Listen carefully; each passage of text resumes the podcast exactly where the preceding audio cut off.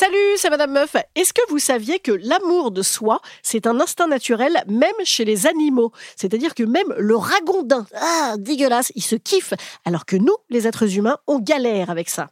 Sauf Adrien Quatennens. Hein, lui, bon, c'est normal, c'est un homme politique, un animal qui se kiffe en toutes circonstances. Mais pour nous les autres, est-ce que l'amour de soi permet d'aimer les autres ou au contraire l'empêche? Bon, dans le cas d'Adrien Quatennens, la réponse est euh, oui, ça l'empêche, un trop narcissique, bien sûr. Si je le prends pour cible aujourd'hui, c'est parce que vous avez peut-être vu, mais il fait son grand retour sur les plateaux télé. C'est-à-dire que maintenant, c'est le seul homme politique de gauche à être CNews compatible. Depuis qu'il a mis une torgnole à sa femme, il se propose désormais de, contribuer modestement à la lutte contre les violences sexuelles et sexistes. Et c'est vrai qu'on n'en parle jamais mieux que quand on l'a vécu soi-même. Après, est-ce que c'est côté bourreau? Je suis pas sûr, mais bon, comme c'est toujours eux qu'on entend. Hein.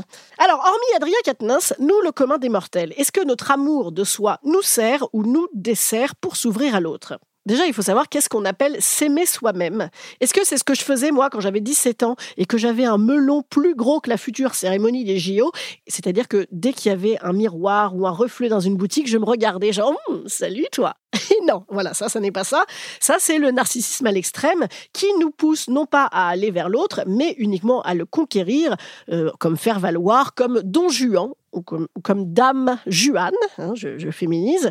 Et donc là, on n'a que le désir d'être source de désir pour l'autre. Christophe André, il donne une définition de ce qu'il appelle l'estime de soi, qui est très très bien. C'est comment on se voit, comment on se juge et comment on se traite.